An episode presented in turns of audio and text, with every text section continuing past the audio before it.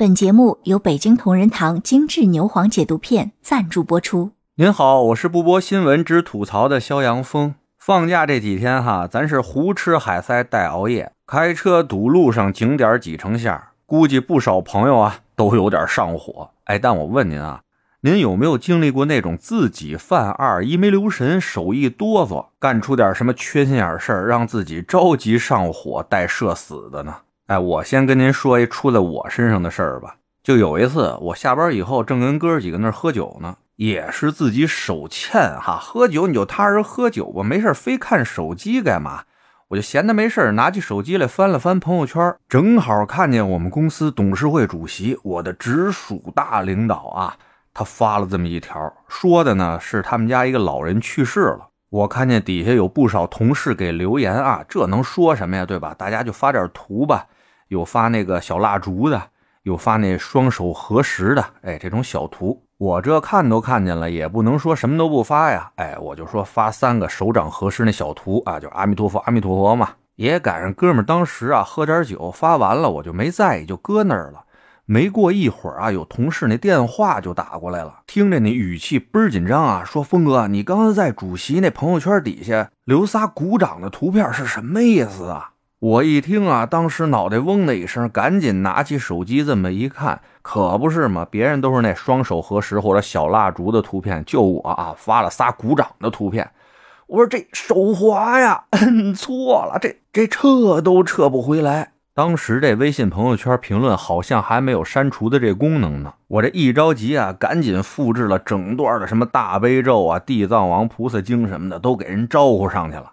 这第二天啊，一到单位，所有的同事看我那眼神吧，都格外的怪异啊。那意思就是峰哥牛逼啊，敬你是条汉子。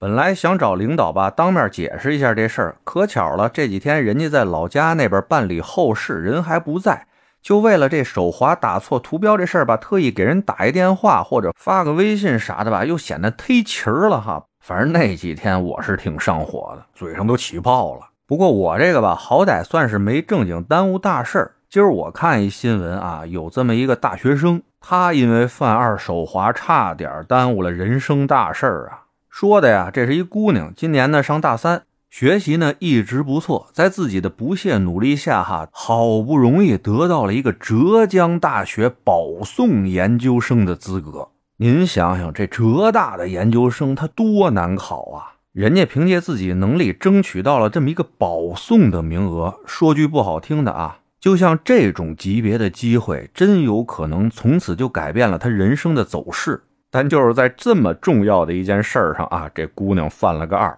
那天她邮箱里边接到一个电子邮件，她打开一看啊，是浙江大学保研复试的通知。哎呦，他当时心里别提多激动了。这那么长时间心里边悬着的这块石头哈，可算落地了。接着这份复试通知了，基本这事儿就算定了。赶紧给人家通知书点确认吧。他也是一时激动哈，没太仔细看，就直接摁了那两个选项按钮的第一个按钮了。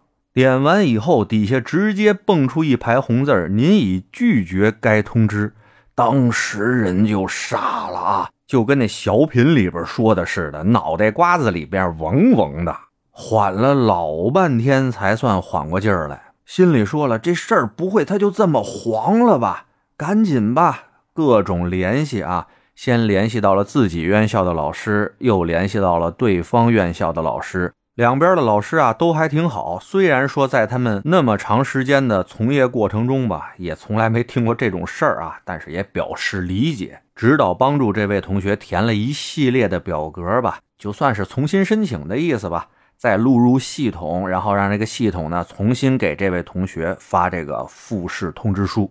这一系列的事情干完吧，这俩老师还特别嘱咐这同学哈。等这复试通知书再来的时候，摁键一定要看清楚了再摁，千万别再摁错了。人家浙大也是要面子的，你这两次三番的拒绝人家呀，这事儿可就真说不过去了。您瞅瞅，这本来挺好的一事儿，因为自己一犯二手一滑，弄得多上火。咱以后再遇上这种级别的大事儿的时候啊，那真得仔细仔细再仔细呀。您说是不是？得嘞，我是每天陪您聊会儿天的肖阳峰。本节目由北京同仁堂精致牛黄解毒片赞助播出。今儿就这，回见了您的。